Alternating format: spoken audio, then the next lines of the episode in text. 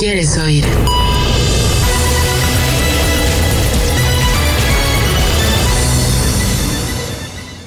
Ya comienza la información en Oriente Capital.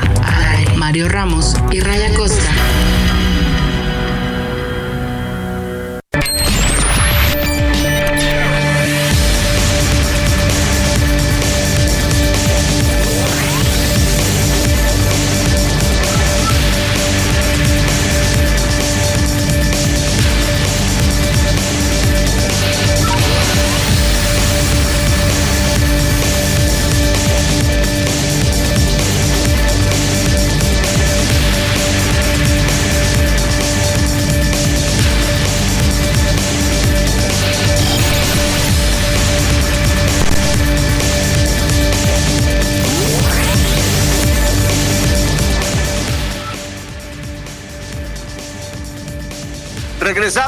Aquí en el informativo. Muy buenos días, si nos acaba de sintonizar, estamos transmitiendo en vivo desde el centro de la República, desde iHeartRadio, Radios de México, orientecapital.com. También estamos en Facebook Live para que usted se entere al momento de lo que ocurre en México y en el mundo. Agradecemos que nos acompañe Mario Ramos y Raya Costa. Les saludamos con mucho gusto. Bienvenidos a la segunda hora de este informativo aquí en orientecapital.com.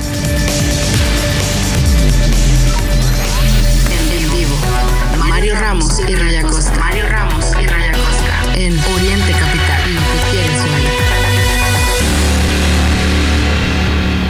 Continuamos a través del informativo Oriente Capital eh, en temas locales, en temas pues, que tienen que ver con esta asociación del próximo año.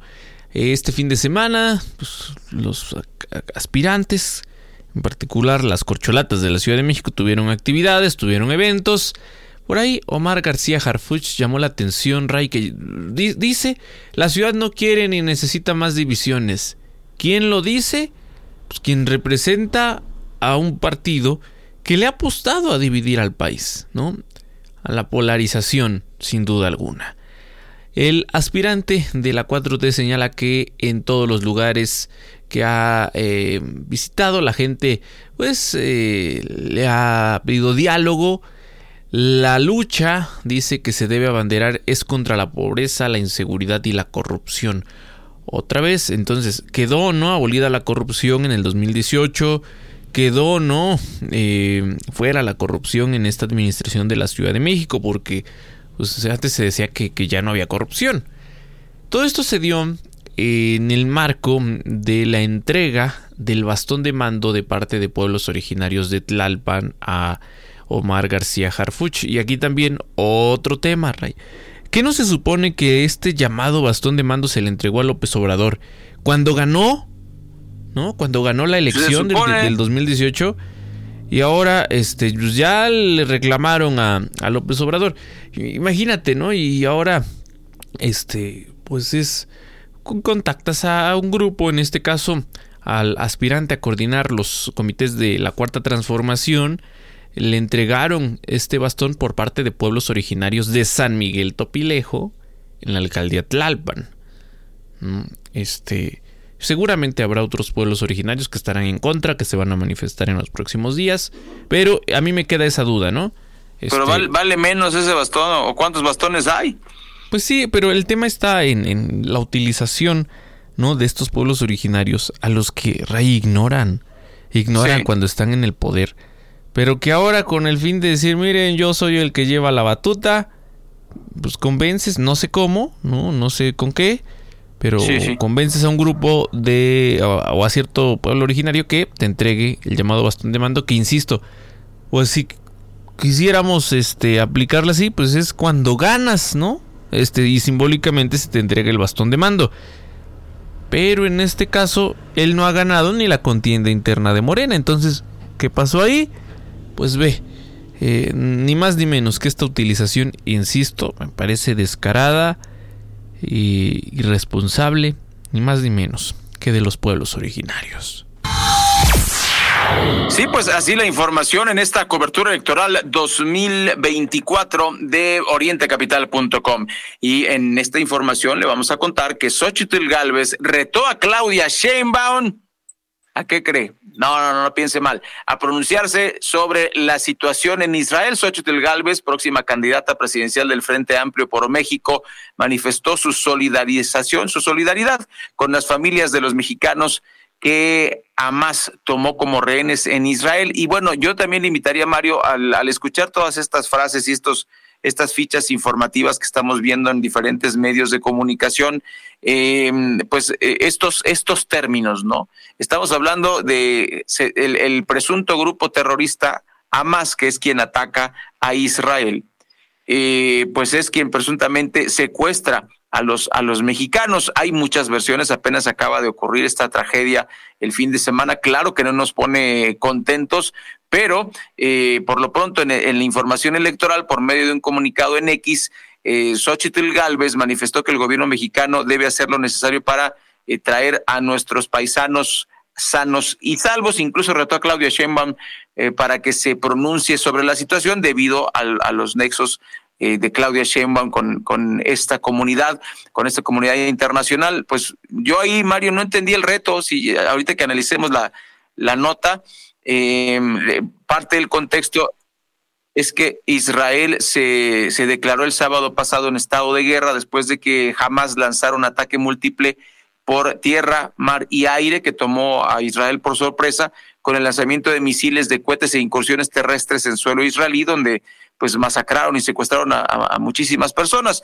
En, en, el saldo, digamos, los muertos en Israel superan los 700 y más de 2.200 heridos, aunque pues las cifras podrían subir. Bueno, esa es la por parte de Israel, eh, pero, pero el tema es que le da el pretexto ideal lo que tanto le gusta a Israel, pues por lo menos eso parece, eh, y, lo digo porque esto es una verdad histórica. Esta no es como la de, ni como la de Peña Nieto, ni como la de López Obrador, que es la 2.0.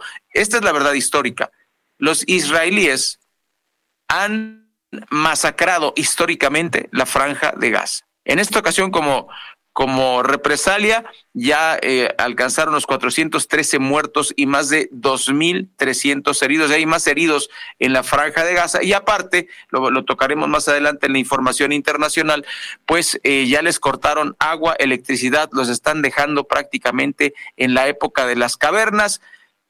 Y otra vez la pregunta, si usted no conoce la historia, recuerde que al pueblo de Israel después de la Segunda Guerra Mundial se le dio eh, el territorio donde ahora viven, independientemente de que si lo convirtieron en un, eh, en un, ah, en un Edén, independientemente de eso, pues hicieron que los más o menos dos millones de habitantes de la franja de Gaza los, los limitaron a un espacio de vida donde se han estado peleando todo el tiempo, pero ha sido la lucha de David contra Goliat y no se ha desatado la guerra santa porque han sido muy cuidadosos eh, los, los israelíes de no responder a ningún país.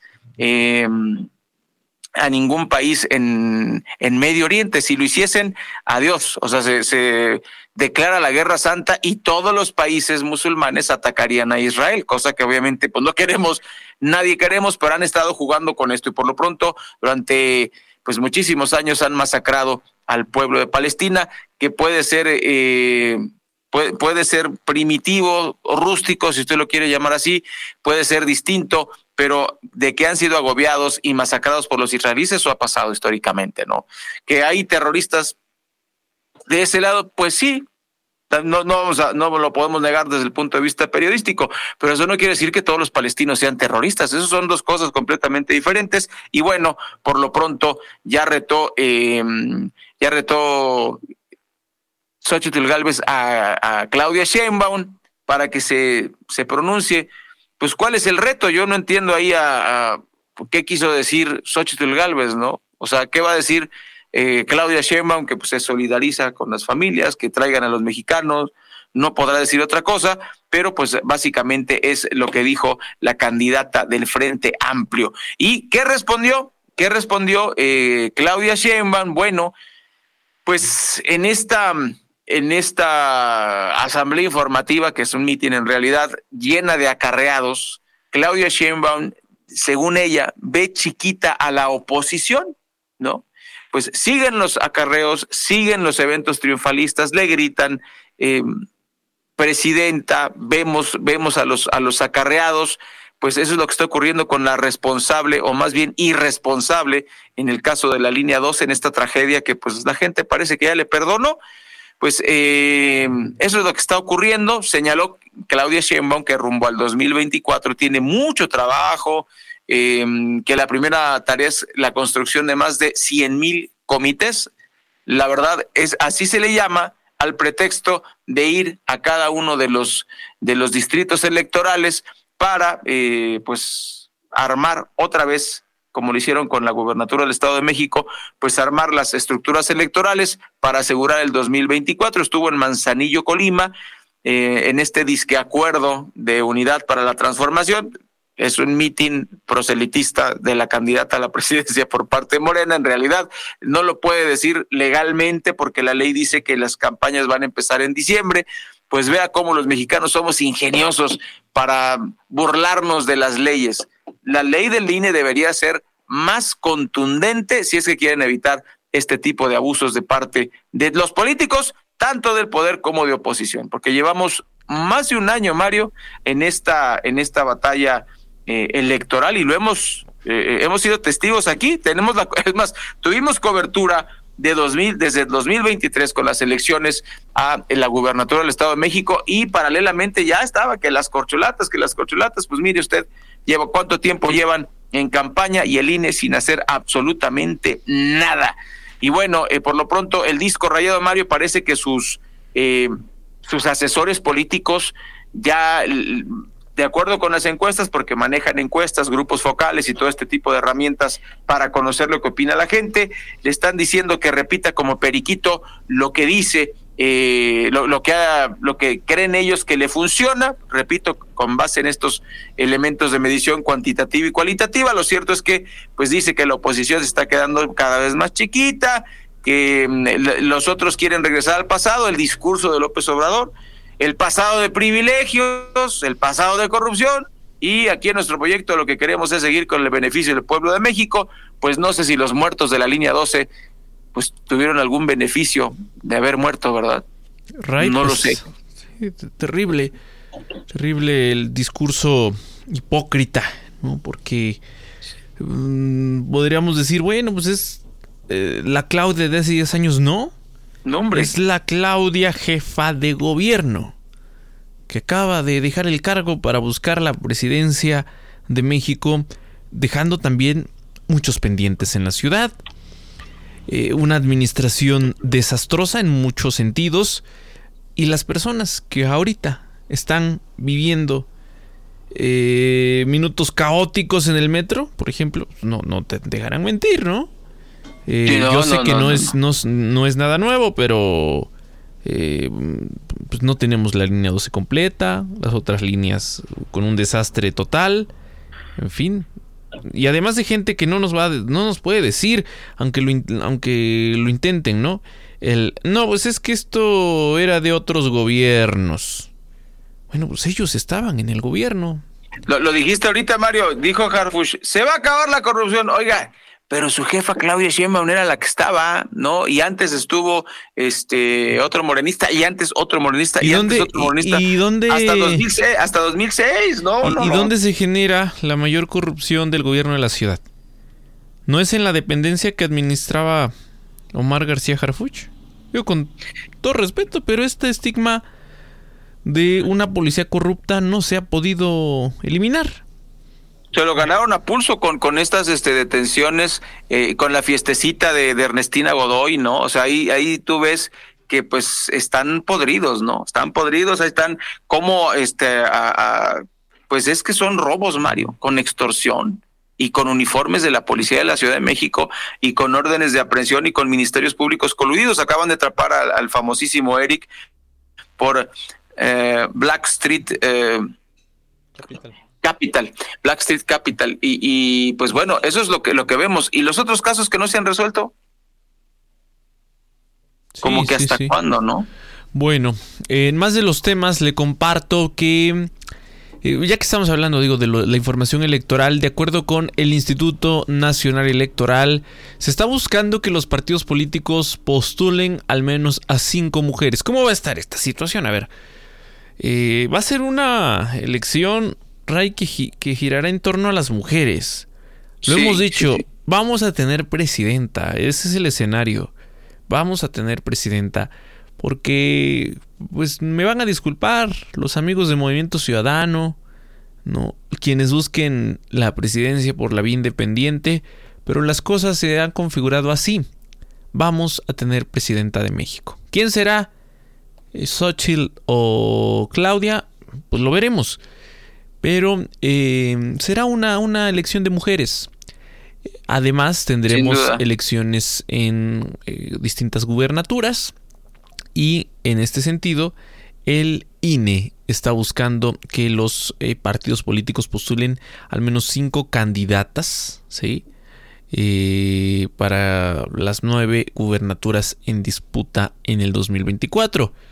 Un, un anteproyecto mm, que, que, fue presentado por las eh, comisiones de prerrogativas y partidos políticos, igualdad de género y no discriminación del INE, pretende que los partidos postulen a cinco candidatas para las nueve gubernaturas, incluyendo, por supuesto, la jefatura de gobierno. Eh, y por lo tanto, bueno, pues eh, con esta tendencia, podemos decir, sería un proceso electoral pues eh, de mujeres. Ray, esto, esto es lo que se ha ido avanzando en los últimos años. Antes era raro ver a una mujer en, la boleta electoral pues tú recordarás, ¿no? a, nivel, a, nivel federal hemos tenido ya mujeres en la boleta con pues, resultados bajos ciertamente, pero ahora pues, las cosas se van configurando de esta forma, ¿no? Eh, la paridad de género es algo que también se ha impulsado, que tenemos, por ejemplo, en el Congreso, y ahora se va avanzando más con el tema de las gubernaturas y además, por si fuera poco, la presidencia de México. Sí, por supuesto, por supuesto. Son las nueve de la mañana con 17 minutos, las nueve diecisiete. Y pues antes de la pausa en este tema electoral, Mario, pues sí hay que decir, eh, hay, hay, eh, hay que resaltarlo, ¿no? Ya salió el, el premio, ya salió el peine. Fernando Vilchis va por la candidatura al Senado. Recibió el, lo que llaman ellos triunfalistamente el respaldo unánime de líderes y ciudadanos. O sea, pues juntó, ahora sí que logró acarrear a cinco mil líderes eh, y organizaciones y representantes vecinales que respaldan a Fernando Vilchis. Pero Mario, las encuestas y los resultados, sobre todo eh, en la crisis de la inseguridad, que es el municipio más grande del Estado de México, Ecatepec, con más de dos millones de, de, almas y también eh, pues el tema del agua que no se ha resuelto, ¿no? Este, el tema de hay poca agua y la agua que hay la tiran, ¿no? Aquí en el informativo hemos reportado en repetidas ocasiones que se fuga el agua, él eh, se manifiesta, se, se, se pronuncia como un eh, experto en seguridad. Hubo algunos días, ya se le pasó la fiebre, pero recordarás, Mario, que eh, salía a las 3, 4 de la mañana para empezar los rondines con la policía, este, para eh, dar la idea. En, esto fue antes de su reelección. Eh, recordamos esa nota en la cual pues él decía que salía personalmente a vigilar que la policía municipal de Catepec estuviese cuidando a la ciudadanía y sin embargo pues es uno de los municipios con más altos índices de, de, de violencia, de, criminalidad, de delitos, pues eh, ya está premiado. ¿Por qué lo premiaron? Hay que recordar que fue uno de los precandidatos a la, la gubernatura del Estado de México, compitiendo contra Higinio Martínez y contra Delfina Gómez Álvarez. Ya sabemos el resultado de esa encuesta y pues ahora de dos eh, de dos este, presidencias municipales, seis años como presidente municipal, ahora aspira a ser seis años senador de la República y si la gente vota por Morena hacía tontas y locas, pues desgraciadamente Mario estaría logrando esta esta hazaña. Qué barbaridad. Bueno, pues son las nueve de la mañana con diecinueve minutos. Después de la pausa vamos a regresar con más información aquí en orientecapital.com. Informativo al.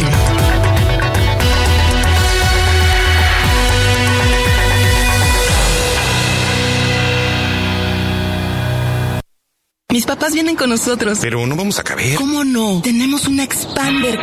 Mitsubishi Expander 2023 a 18 meses sin intereses o dos años de seguro gratis, más seguro de autopartes, más 0% de comisión por apertura. Válido hasta el 2 de octubre de 2023. Consulta términos y condiciones en Mitsubishi-motors.mx. Nuestro origen es la calidad. Mitsubishi Motors. Consulta términos, condiciones y detalles completos en www.santander.com.mx. No aplican compras a meses sin intereses. Flash Cash. Todos los miércoles y domingos, tu tarjeta de crédito Santander te regresa el 5% de bonificación en tus comercios favoritos, como el súper, departamentales y muchos más. Conócelos todos en santander.com.mx y vuela por tu Flash Cash. Le manda esto a mi jefe. Por el contrato. ¡Qué bonito! Dile que yo le mando esto, este regalo y un código de ética. Buenas tardes. Yo soy de las que dicen no a la corrupción. Consejo de la Comunicación, voz de las empresas. City Banamex presenta los mejores festivales. Pulso GNP en Querétaro. Heineken Silver Live Out en Monterrey.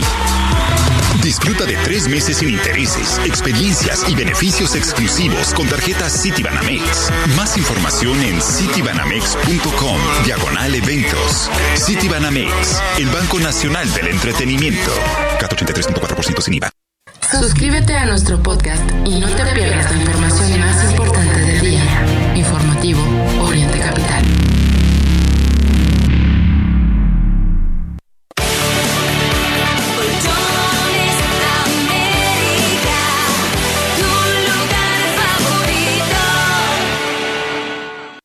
café con aroma necesitas calidad y en Café Golden Hills tienes el mejor producto al mejor precio. Golden Hills, un brillo de calidad. Exclusivo en la Comer City Market y Fresco. Orientecapital.com. La información al alcance de tu mano. Al alcance de tu mano. Primeras planas en informativo Oriente Capital. Reforma. Complica Morena designar a candidatas. El Universal. Pese a histórico gasto, el sistema de salud no mejora. Milenio. Jamás hace rehenes a dos mexicanos y 500 más piden ayuda en Israel. Excelsior. Mexicanos sufren la guerra en Israel. La, la jornada. Más de 1100 muertos por ataques entre Israel y Hamas. Es, es noticia hoy. Israel en guerra con Hamas. Van más de 1100 muertos. El economista. Agresión de Hamas y respuesta israelí impactan en el precio del petróleo. El financiero. Revisiones de Texas a camiones agravan la crisis. Primeras planas en informativo Oriente Capital. Continuamos con más a través del informativo Oriente Capital en este lunes 9 de octubre de 2023. Estamos transmitiendo completamente el, el informativo, eh, estamos transmitiendo completamente en vivo el informativo en, en esta mañana. Ray, dándole seguimiento a esta situación que tiene que ver con lo electoral, pues Claudia Sheinbaum continúa con este discurso triunfalista, ¿no? Dice pues, que ve chiquita la oposición. Sí, sí. Pero aún así se ocupa de ella en todos sus discursos, en cada pronunciamiento que puede. ¿Qué decir del presidente también? Que en cada oportunidad, pese a lo que ya ha planteado el, el INE, pues en cada oportunidad eh, sigue ¿no? reiterando esta postura en contra de la oposición y este discurso, ni más ni menos que desde Palacio Nacional. Entonces, pues ahora la línea es esta de pues ya ganamos, eh, como tú lo decías, ¿no? Tratando de persuadir un poco la, la participación y decir, pues ya para qué voto, ¿no? Para ya qué, que, sí, claro. ¿Qué sentido tiene votar? Eh, es algo que les ha funcionado, hay que decirlo, y pues ahí está. Sigue este, este discurso, insisto, triunfalista que, pues bueno, Mario, y que vote la gente por quien quiera, que vote la gente por quien quiera, pero voten, voten, salgan a votar. Este, tiene que ser, tenemos que romper esta inercia que viene desde el porfiriato y además bien ganado, tanto por Porfirio Díaz como por el PRI, como ahora por Morena. O sea, a, a ellos les conviene que la gente no salga a votar, usted salga a votar. salga a votar, tramite su credencial, eh, no venda su voto, vote por quien usted quiera y, pues hay que hacer que esta democracia crezca. El tema, el tema, Mario, es que ha sido muy lento, ha sido muy lento el, el crecimiento de la, de la democracia mexicana. Eh, es tristísimo, pero bueno, pues así está eh, esta, esta historia que hemos, que hemos sufrido. Mira, por ejemplo, en el tema de la... en el tema de, de por qué vamos tan lentos, hay que recordar que la primera gobernadora, porque, por lo que decías, ¿no? Que vamos a tener eh, presidenta de México.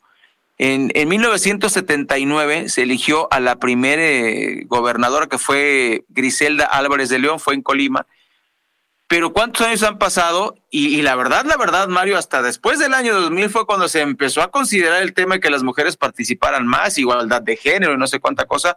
Hemos estado muy atrasados en el tema y, desgraciadamente, pues bueno, en este momento no es la excepción. Eh, ahí le, nosotros vamos a, informar cómo, cómo evoluciona. Marcelo Ebrard también habló en relación con, con, este, con esta cobertura electoral pues eh, dice que él no ha traicionado a nadie, que, que pues sigue esperando la respuesta de Morena. No sé hasta cuándo la va a esperar, Mario, porque eh, sabemos que hay tiempos, todavía diciembre es el momento en que se puede, eh, se podría registrar o eh, ceder su apoyo a, algún partido o algún candidato. Sigue con esa carta, aunque no sé, Mario, qué dividendos le pueda dar al, al pues ahora sí que ex, ex mano derecha de Andrés Manuel López Obrador, traicionado terriblemente porque eh, pues Andrés cambió de opinión y ya no es Marcelo Ebrard, ahora es Claudia Sheinbaum. Así es. Pues bueno, eh, Ray, pues esto seguirá generando polémicas, lo veremos aquí. Vamos a darle punto al seguimiento. Antes de continuar con los temas, es tiempo de escuchar a nuestros corresponsales en la información. Ami de la Flor, te escuchamos. Hola, ¿qué tal? Buenos días. Te informo que este lunes, tras la suspensión de clases el jueves y viernes pasados por los trabajos de inspección sanitaria y fumigación preventiva contra las chinches, los alumnos de la FEX Iztacala, Acatlán y CSH Naucalpan retoman sus actividades académicas, mientras que los estudiantes de la FES Cutitlán Campo 4 mantienen un paro indefinido por la solución de diversas demandas. A la par de los trabajos sanitarios, los estudiantes de la FES Cutitlán Campo 4 decidieron iniciar un paro indefinido de actividades e hicieron público su pliego de peticiones hechas a la dirección del plantel, el cual contiene las demandas de fumigación también de las unidades de transporte y se garantiza el cambio de empresa que brinda la ruta metropolitécnico a la FEC 4. Asimismo, una tarifa preferencial estudiantil en el Estado de México. Hacer las gestiones de un sistema integral de transporte universitario, se incorporen más empresas al convenio, se aumenten las rutas y se mejoren las condiciones del servicio. Te comento que en caso de detectar una plaga de chinches, se recomienda lavar regularmente sus sábanas, ropa, colchas, camas, entre otras zonas de fácil acceso para estos insectos. Uno de los remedios caseros que se han recomendado en los últimos días es utilizar el fertilizante denominado tierra de diatomeas, que sirve como fumigicida de prevención. Para Oriente Capital, informó Ami de la Flor. Son las 9.28 minutos, las nueve con veintiocho minutos y ahora nos trasladamos hasta Ecatepec donde Aldair Romero nos va a contar qué es lo que ocurre por allá. Buenos días.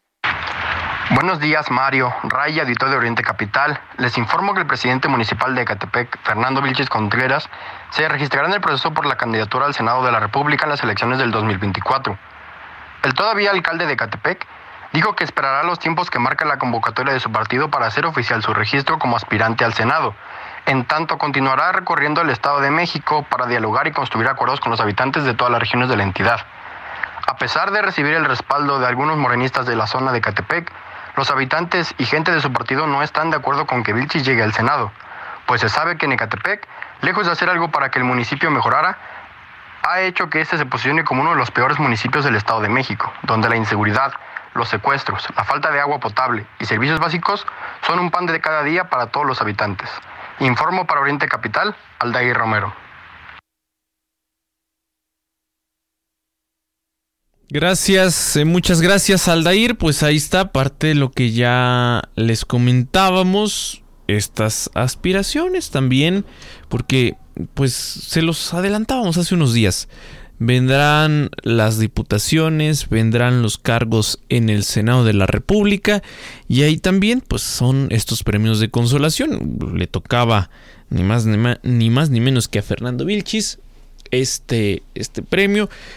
Y en el caso, Ray, pues de Higinio, de Horacio Duarte, pues ya los tenemos, ¿no? Ahora como funcionarios de nivel en el gobierno del Estado de México. Y podemos decir que también pues, son parte de quienes toman las decisiones. ¿no? Esto se ha sabido desde hace mucho, desde que Delfina Gómez era alcaldesa de Texcoco, pues quien movía ahí la, las cosas era ni más ni menos que Higinio Martínez. Hoy ese escenario no ha cambiado prácticamente, ¿no? No, no, no, pues al, grado que ya inventaron este cargo honorífico de asunto, jefe de asuntos sin importancia, un tema, un, un puesto, Mario, que fue inventado. O sea, el cargo que tiene ahora Higinio Martínez, eh, pues es prácticamente para, para incluirlo, pero se nota con calzador y además llamó mucho la atención el procedimiento, Mario, porque recuerdas que terminando el proceso, él inmediatamente dijo regreso, regreso a la, eh, a la senaduría y a los, a los días, no, no vas a la senaduría, te regresas con Delfina. ¿Y de dónde vino esa instrucción? claro, claro, claro. ¿Quién le, ¿quién, le, ¿Quién le dijo que se regresara? Seguramente desde Palacio Nacional, ¿no? Es, sí, ha sido el sí. personaje que ahora mueve a varios de esos políticos con cierta estatura en el Estado de México dentro de Morena, ¿no? Sí, sí. Históricamente. Bueno, en más de los temas, fíjese que en Monterrey un niño cayó de un segundo piso en una plaza comercial. Es un niño de 8 años que cayó desde el interior de, de una plaza comercial allí en Monterrey, Nuevo León. Los hechos ocurrieron la noche del sábado en la plaza Cumbres Elite. Los primeros reportes señalaron que el menor de edad jugaba en las escaleras eléctricas cuando en un descuido cayó. Al precipitarse el niño se golpeó eh, con un cajero automático, híjole. Pues imagínese este, sí, las dimensiones sí, sí. de este de este terrible accidente. Así es, son las 9 de la mañana 31, 9 con 31 minutos y antes de la pausa, bueno, ya le contábamos en el resumen que van a continuar las clases virtuales en la Facultad de Derecho de la UNAM después de la fumigación. Obviamente, pues al hacer una fumigación intensiva, las instalaciones no se pueden usar en un par de días. La Facultad de Derecho de la UNAM detalló que mm, este sábado concluyó la segunda fumigación a sus instalaciones ante la presunta, dice la UNAM, presencia de chinches. En un comunicado en su cuenta de Facebook se indicó que dicha fumigación se llevó a cabo en todas las áreas de la facultad, eh, siendo realizada por el Exos Chemics SADCB, un servicio de control de plagas eh, en zonas urbanas con licencia sanitaria. La sustancia utilizada en esta ocasión fue Friprax. Eh, diluido al 2.9%. El tiempo de reentrada posterior a la aplicación fijado por la empresa es de dos horas. Se apuntó que una vez concluida esta fumigación para la tranquilidad completa de la comunidad, hoy lunes 9 de octubre van a iniciar el proceso de limpieza exhaustiva en todas las instalaciones de la facultad. Y bueno, en redes sociales se muestra eh, esta labor de, de, fumigación y por lo pronto los estudiantes felices van a poder jugar Fortnite o van a poder jugar The Last of Us al mismo tiempo que están tomando clases, porque realmente eso es lo que pasa, Mario. Tristemente no entendemos la utilidad de las aplicaciones de, de redes a, larga distancia. Es una pena que los chavos no entiendan y, y, que no usen esta herramienta para aprender, sino para tener apagada su cámara y hacerse tontos y no aprender. Es triste y es fuerte que lo que estoy diciendo, pero es la realidad. Ojalá, ojalá se pusieran a estudiar aprovechando la, la bondad de esta de esta tecnología que nos lo permite. Pero bueno, pues así, las cosas en la máxima casa de estudios de nuestro país. Son las 9.33, tenemos pausa y regresando le, le tenemos más información nacional. No se vaya. Sigue nuestra transmisión en Facebook Live, informativo Oriente Capital.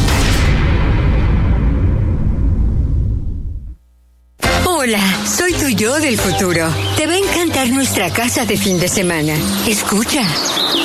Así suena un retiro tranquilo después de una vida de trabajo y ahorro en Profuturo. Entonces no dejes de ahorrar. Yo sé lo que te digo.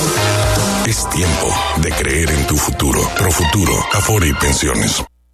¿Ya se te hizo costumbre dormir pero no descansar? ¿O pensar que entre menos horas duermes más rindes? Estos son algunos tips que te pueden ayudar. Acostarte y levantarte a la misma hora para crear una rutina de descanso en tu cerebro. Toma algo caliente como leche tibia o un té de hierbas para relajarte. Evita los dispositivos que emitan luz azul como teléfonos, tablets o computadoras por al menos dos horas. Y la más importante, consigue un colchón cómodo que se acople a tus patrones y necesidades de descanso. Pero no en cualquier colchón puedes descansar.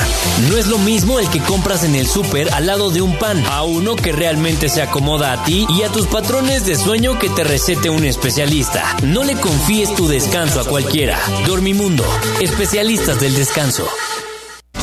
Libérate de las barreras que te impiden moverte. Libérate del mañana empiezo. Y escucha esa voz dentro de ti que te dice libérate. Cuando te activas, te liberas. Actívate 30 minutos, 5 días de tu semana. Conoce más en libérate.mx. Consejo de la Comunicación, voz de las empresas. En Soriana, según evaluaciones de Profeco del 11 al 15 de septiembre, somos la canasta más barata en zona centro. Tenemos el precio más bajo. Soriana, la de todos los mexicanos. Suscríbete a nuestro podcast y no te pierdas la información más importante del día. Informativo Oriente Capital.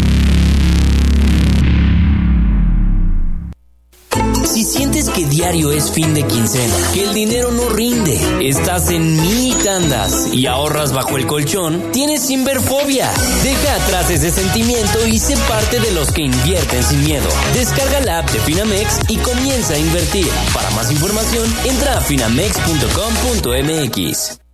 Superamos la meta del Teletón y por eso ya estamos construyendo dos nuevos centros. Uno en Tlapa Guerrero y otro en Mazatlán, Sinaloa. 23 millones de donaciones hicieron posible cumplir este sueño y cada ladrillo lleva tu nombre. Sigamos impulsando la inclusión en México. Teletón, orgullosamente tercos.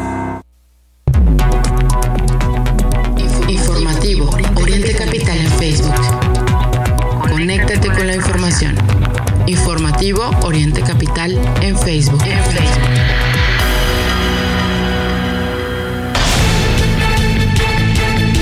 Buenos días amigos de Informativo Oriente Capital. Katy Martínez marcó un doblete ante Juárez en la jornada 12 y se convirtió en la máxima anotadora de la Liga MX femenil con 127 anotaciones, superando a Desiremos Ibáis que tenía 126, actual delantera de los Pumas. Santiago Jiménez es el terror de los porteros. Santi anotó doblete en la victoria del Feyenoord ante el Soule y llegó a 12 tantos en la liga de esta temporada en tan solo 8 partidos.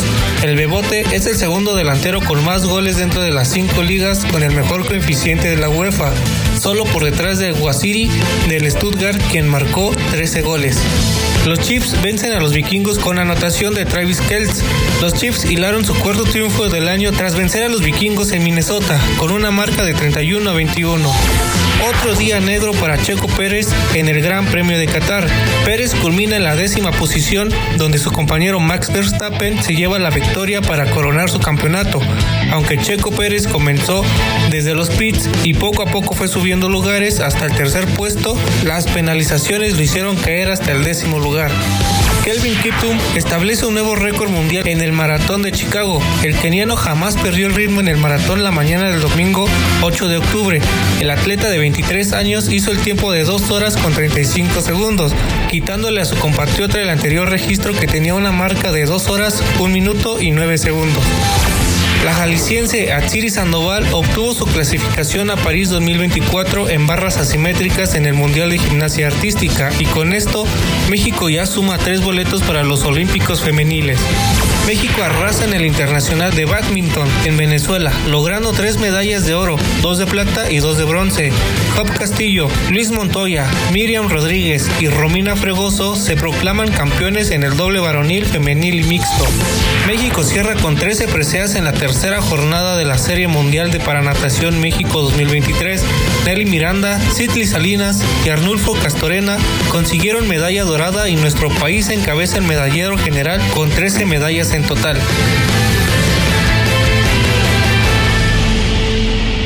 Buenos días, buenas tardes, buenas noches a la hora que nos escuche nuestro podcast. Bienvenidas, bienvenidos al informativo aquí en orientecapital.com. Puede descargarnos desde Spotify, estamos en Amazon Music, en Apple Music y en más de 10, no lo estoy echando cuentos, en más de 10 plataformas, unas ni las conocemos, pero ahí estamos, Mario. Gracias al poder de las redes sociales. Ahí está Oriente Capital en la plataforma que a usted le guste para que se entere de lo que pasa en el Estado de México, en el país y en el mundo. Estamos muy contentos de verdad de que nos acompañe en esta cobertura informativa todos los días de 8 a 10 de la mañana.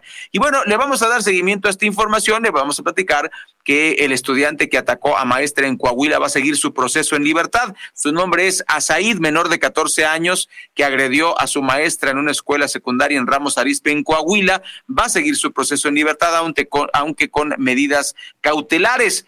Tras la audiencia inicial que se realizó en el Centro de Justicia Penal de Saltillo, se apuntó que las medidas cautelares incluyen el resguardo en domicilio, la prohibición de acercarse a ciertos lugares y personas, así como la obligación de asistir a tratamiento psicológico, al menor se le imputó el delito de tentativa de feminicidio, además de que se solicitó la extensión del plazo, por lo que la audiencia de vinculación a proceso sería el día de mañana. N atacó con una navaja a una profesora en escuela secundaria número uno, Rubén Humberto Moreira Flores, ubicada en la colonia Analco de Ramos Arispe, en Coahuila. Y hay que recordar también, Mario, lo que, lo que se eh, analizaba en redes sociales, ¿no? Porque sí hubo eh, una controversia es que la maestra, que por cierto ya ese tema no lo están tocando los medios, por eso nosotros lo ponemos eh, otra vez em, a discusión, es que la maestra le, le dijo feo y le dijo además de feo, eres pobre, ¿no? Este, un insultos que no deben ser.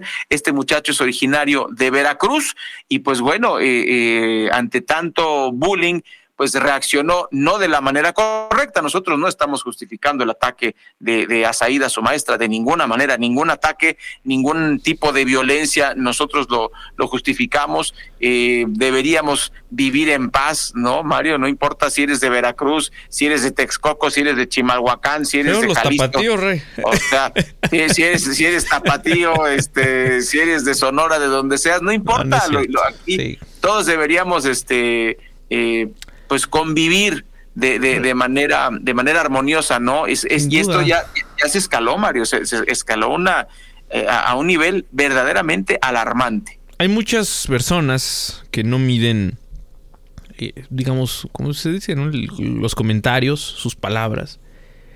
Eh, esta práctica, ¿quién no recuerda, no? Algún maestro a lo largo de su vida que hiciera este tipo de comentarios Sí, agresivos. Eh, sí, sí, sí. Desafortunados.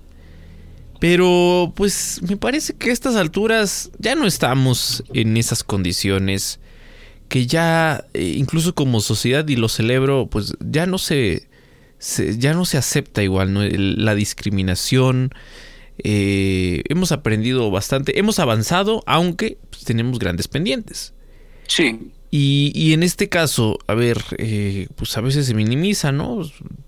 Los, de parte de algunos maestros, es decir, pues se trata con menores de edad, aquí se pueden decir muchas cosas, eh, se pueden cometer hasta abusos, ¿no?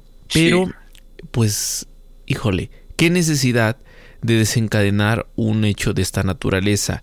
Eh, condenamos todas las expresiones de violencia, ¿eh? no decimos que eh, sea correcto el actuar, el, el, el cómo pues, se defiende este, este muchacho, pero no, no, no. Eh, pues no, de origen, ¿no? Esta situación es inaceptable y... Por supuesto. Pues hay que, hay que cuidar las formas, ¿no? Eh, ¿Qué necesidad, insisto, de, de, de, llegar a estos niveles?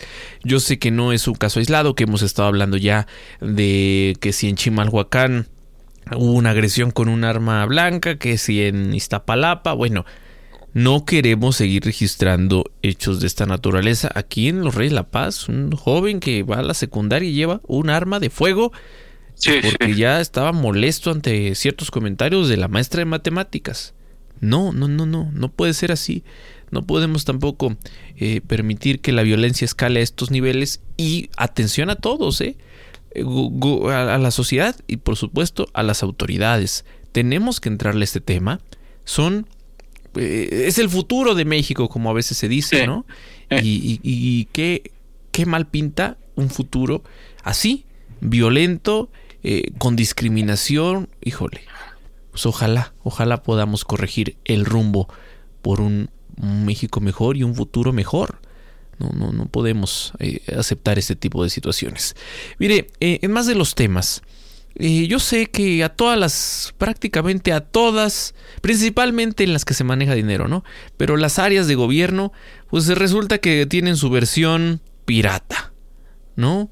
Este, su, sí, sí, sí. O sea, por ejemplo, estos que acuden a negocios con chaleco del gobierno de la Ciudad de México y le dicen, ¿sabe qué? Tiene que pagar tal impuesto y cáigale con, con el dinero o la mochada.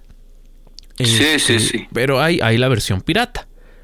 Eso ya se ha detectado en la Ciudad de México, en el Estado de México, en otras entidades del país. Pero imagínese usted, en, en, en el mundo digital, quien tiene que estar pues vigilando, quien tiene que de cierta manera garantizar ahí eh, ciertas condiciones, pues es ni más ni menos que la policía cibernética, ¿no? Ahora imagínese que ahora hay cibercriminales que se están haciendo pasar por la policía cibernética. Hágame el favor. No puede ser, no puede ser. En la Ciudad de México, la Secretaría de Seguridad Ciudadana detalló que se han tenido constantes reportes donde señalan que cibercriminales se hacen pasar por dicha autoridad capitalina. Y a través de un comunicado, apuntaron que los ciudadanos han recibido mensajes maliciosos que utilizan el logotipo de la policía cibernética. ¿Y dónde está la policía cibernética para investigar a estos y criminales, claro? Y detenerlos. Es que Ray, también hay que decirlo, nuestra policía cibernética en México, en particular en la Ciudad de México, muy pocos resultados da. Sí, sí, sí. A estos individuos que manejan la pornografía infantil, por ejemplo, ¿quién los ha detenido? ¿No han sido las autoridades internacionales quienes han solicitado el apoyo de las autoridades locales para su detención? Ajá. Los casos eh, en, el, en, el, terreno del acoso, por ejemplo. ¿Qué están haciendo? ¿Qué, ¿Qué resultados nos ha dado la policía cibernética? Perdón que lo diga, pero me da la impresión que la policía cibernética en México funciona más para el espionaje de opositores, ¿sí? Que lo que tendría que garantizar, que es la seguridad de los usuarios. Si usted ha tenido la necesidad de presentar una denuncia por temas relacionados con el acoso, por ejemplo, pues, ¿qué avances se presentan? Y ya decía, un tema sensible es lo que ocurre con la pornografía infantil. Los pocos casos que hemos tenido de detenciones se dan en eh, pues esta relación internacional. Son autoridades de otros países quienes alertan a autoridades mexicanas, autoridades de la Ciudad de México de estos hechos y así se actúa. Pero en concreto, ¿qué está haciendo la policía? No, y, además, y además, eh, Mario, tienes muchísima razón y yo quisiera apuntar por, por lo que dices, que además es muy cierto, yo quisiera apuntar que tenemos eh, un gran problema con la policía cibernética porque ellos tienen no solo el conocimiento, sino las herramientas. O sea, ellos pueden acceder a los sistemas operativos. Nos sabemos este, que existe esta, esta parte eh, que los sistemas colaboración. Colaboración con las autoridades. Se, le llama, sí, se llama backdoor. Lo tienen, lo tiene Windows, lo tiene Mac, lo tiene Linux, lo tiene este, los iPhones, lo tienen los, los Android toda esta tecnología, tú puedes llegar como, como el FBI, como la policía cibernética, como la autoridad que tú me digas, oiga, quiero, necesito los datos de este teléfono. Y te los dan todos, ¿eh? No son poquitos datos, no, todo el teléfono queda abierto. O sea, y con, como tú dices, ¿cómo es posible que con esta tecnología, pues no hagan lo que tienen que hacer para, pues, capturar estos, a estos perversos, ¿no? Sobre todo, pues, eh, el caso de pornografía infantil y tráfico infantil es terrible. Y, pues eso no, no nos, no nos este, exime de la responsabilidad como papás, como familia, de pues también hablar con los chicos, ¿no? decíamos, Mario, la semana pasada, de, de, un feminicidio muy triste y, y pues mm, también está el, el, tema del sentido común, ¿no? O sea, volvemos al tema, tú le abrirías, es más, tú saldrías con eh, a una cita romántica con el primer tipo que toque la puerta o la primer tipa que toque que toque la puerta no bueno hay mucha gente que sí lo hace Rey ¿eh? Sí, sí, pero por sentido común, ¿no? Pero, o sea, imagínate, tocan la puerta. Bueno, es que hoy en día el sentido común, a ver, hay casos. Te vengo a cobrar de, te vengo a cobrar de Electra. Vamos a tomarnos un café. ¿Qué pasó? O sea, no, o sea, yo, yo creo que debe haber casos, Mario, pero no creo que sea la media. Y desgraciadamente, eh, eh, lo que es de sentido común es que todos tenemos la cara Facebook y la cara real. Eso es cierto. O sea, la vida en Facebook es un espejito muy bonito, eh, pero no refleja completamente la realidad y pues, pues hay, ocurren estas cosas. Entonces, sí hay que educar a nuestros hijos, a, nuestro, nuestro entorno, a nuestra sociedad, no hay que eh, satanizar a las redes sociales, sino que nosotros debemos tener y tomar responsabilidades en nuestra vida digital, Mario. No vas a, subir cualquier fotografía a internet como el irresponsable de Gerardo Noroña, que nos regaló una de las fotos más espantosas que, se haya visto, ¿no? Este, no sé, como si tuviera el cuerpo de, de ¿quién te gusta? Del, del actor más fornido. para todo hay gustos, no faltará, ¿no? Quien Oye, ya sé, ya sé, para, para el martes del jaguar. Poco le falta, ¿no? Imagínate, si hoy presentación. No, no, no. Bueno, ya. Quita eso de tu mente, por favor. Este. Vamos con más temas. Fíjese que. Mm, eh, va a salir de la cárcel Mario Aburto. Esto ha generado. Pues sí, en las redes sociales ahí la, polémica. Esto eh, homicida confeso de Luis Donaldo Colosio. El 5 de octubre se dio a conocer que el asesino del candidato del PRI a la presidencia en 1994 ganó un amparo que fue promovido por el Instituto Federal de Defensoría Pública. De esta forma, Mario Aburto Martínez, homicida confeso de Luis Donaldo Colosio, ex candidato a la presidencia por el PRI, podrá salir de la cárcel a 29 años del crimen ocurrido en Lomas Taurinas, Tijuana. El 5 de octubre, el primer tribunal colegiado en materia del segundo eh, circuito pues, concedió este amparo, amparo le llaman indirecto, el 104-2021, así como la protección de la justicia federal en favor de Aburto Martínez, misma que fue promovida por el Instituto Federal de Defensoría Pública desde el año 2021. Este amparo dejó sin fundamento la sentencia dictada el 22 de diciembre del 94 por el entonces Tribunal Unitario de Segundo Circuito que le ordenaba cumplir una pena de 45 años de prisión por el delito de homicidio calificado. Eh, pues de acuerdo con esta institución, la resolución del Tribunal Colegiado determinó que el Tribunal Unitario deberá de dar una nueva sentencia a Mario Aburto, esto luego de que pues, se encontraran diferentes violaciones a su proceso propias de la época. Y muchas de ellas, Así está. Pues hay que decirlo, ¿no? Este, vigentes hasta hoy en día, aunque nos parezca increíble, quienes han tenido la mala, la mala experiencia o la mala fortuna, por, así decirlo, de estar envueltos en un proceso eh, judicial en México, pues saben que todo este tema de las violaciones al proceso pues son cosas de todos los días la práctica común de instituciones en nuestro querido México.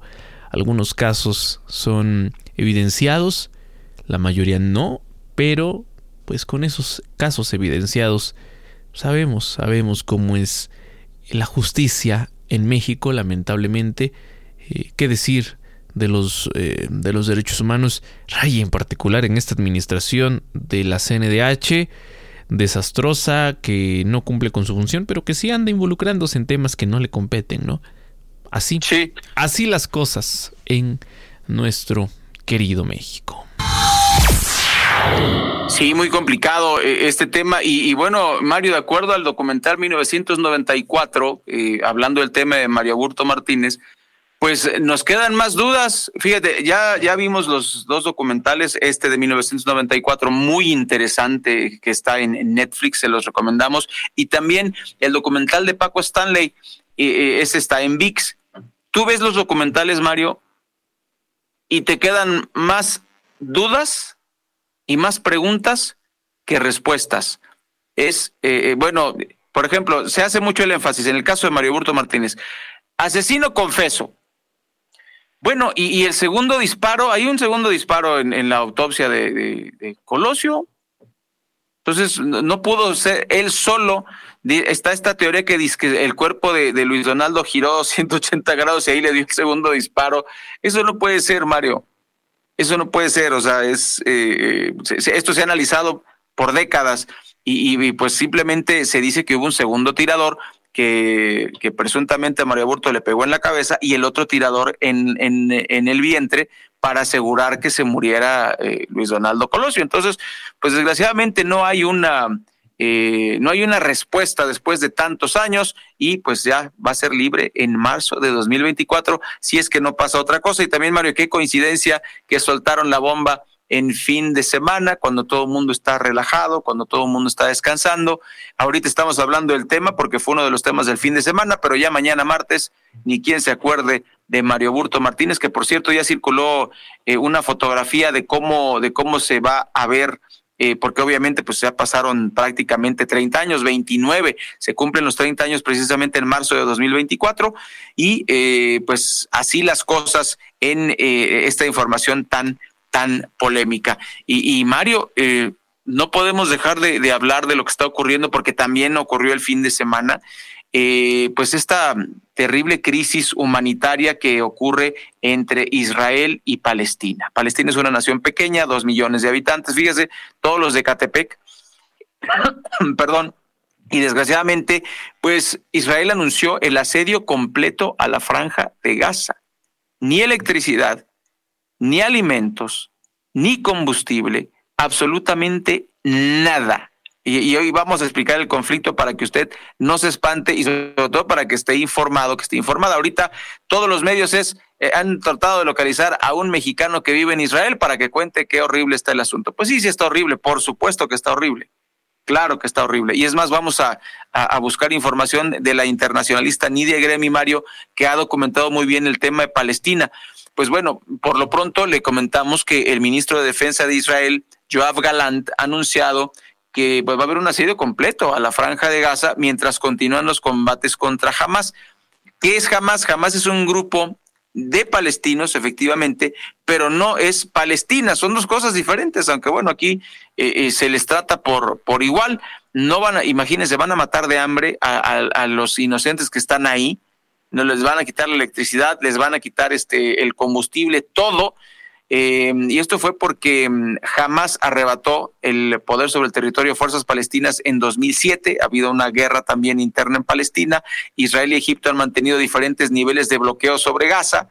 Eh, Egipto es el país vecino. Eh, Egipto está a la izquierda de la franja de Gaza, si usted ve el mapa, y al sur está Israel y rodeado también por la parte derecha. La franja de Gaza es un territorio verdaderamente pequeño y eh, pues el contraalmirante Daniel Hagari anunció que las tropas de Israel eh, retomaron el control de todas las poblaciones fronterizas con la franja de Gaza. Eso ocurrió durante la madrugada, hubo algunos incidentes aislados, pero dice que ya tomaron totalmente el control. Además, el alto militar israelí declaró que el líder de Hamas, acrónimo en árabe de Movimiento de Resistencia Islámica, Yahira Siwar, es hombre muerto. Ya lo están prácticamente sentenciando. La cúpula, la cúpula militar y política de Hamas, todos sus activos son atacables y están condenados, afirmó. Y yo pregunto, ¿y qué tiene que ver la gente inocente? No todo palestino es un terrorista, ¿no? Y, pues dirán que eh, pues es la, la, los daños colaterales. Yo no estoy de acuerdo, Mario, pues así la guerra por allá en Israel, en este lamentable hecho, lamentamos cualquier muerte de Israel o de Palestina. No, eh, no aprobamos también las prácticas terroristas. Hay terroristas, sí, en, Palestina, pero creemos que, que, la gente palestina, pues también es, es gente finalmente, ¿no? Y también los expulsaron de Israel en 1948. Eso de repente como que no les gusta decirlo a nadie, ¿no? Pero así pasó y, pues obviamente hay gente enojada por eso y, y bueno, eh, desgraciadamente hay guerra. No debería haber guerra en ninguna parte del mundo. Gracias, Mario Ramos, Raya Costa y todo el equipo de Oriente Capital. Agradece su compañía el día de hoy. Mañana martes, en punto de las 8 de la mañana, estaremos transmitiendo en vivo otra vez em, para que nos acompañe con la información más relevante de lo que ocurre en México y en el mundo. Muchas gracias.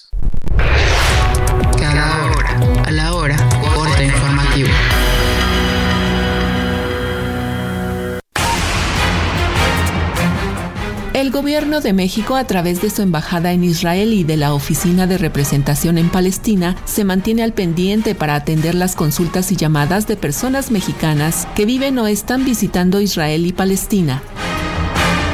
Dos mexicanos presuntamente fueron tomados como rehenes por el grupo Hamas en medio del conflicto armado entre islamistas palestinos y el gobierno de Israel, según confirmó la Embajada de México en Israel. Recuerde que este lunes 9 de octubre la Facultad de Derecho de la UNAM realiza una limpieza exhaustiva por lo que las clases serán en línea hasta que este proceso termine. El Consejo Estatal de Protección Civil de Guerrero se instaló en sesión permanente ante la proximidad de la baja presión que ocasiona fuertes lluvias en varios municipios. Se estima que la tarde de este lunes o madrugada del martes la depresión tropical 16E se convierta en la tormenta tropical Max. La ciudad de Londres aumentó la presencia policial en sus calles tras la aparición de videos en los que se veía a personas celebrando el ataque a Israel.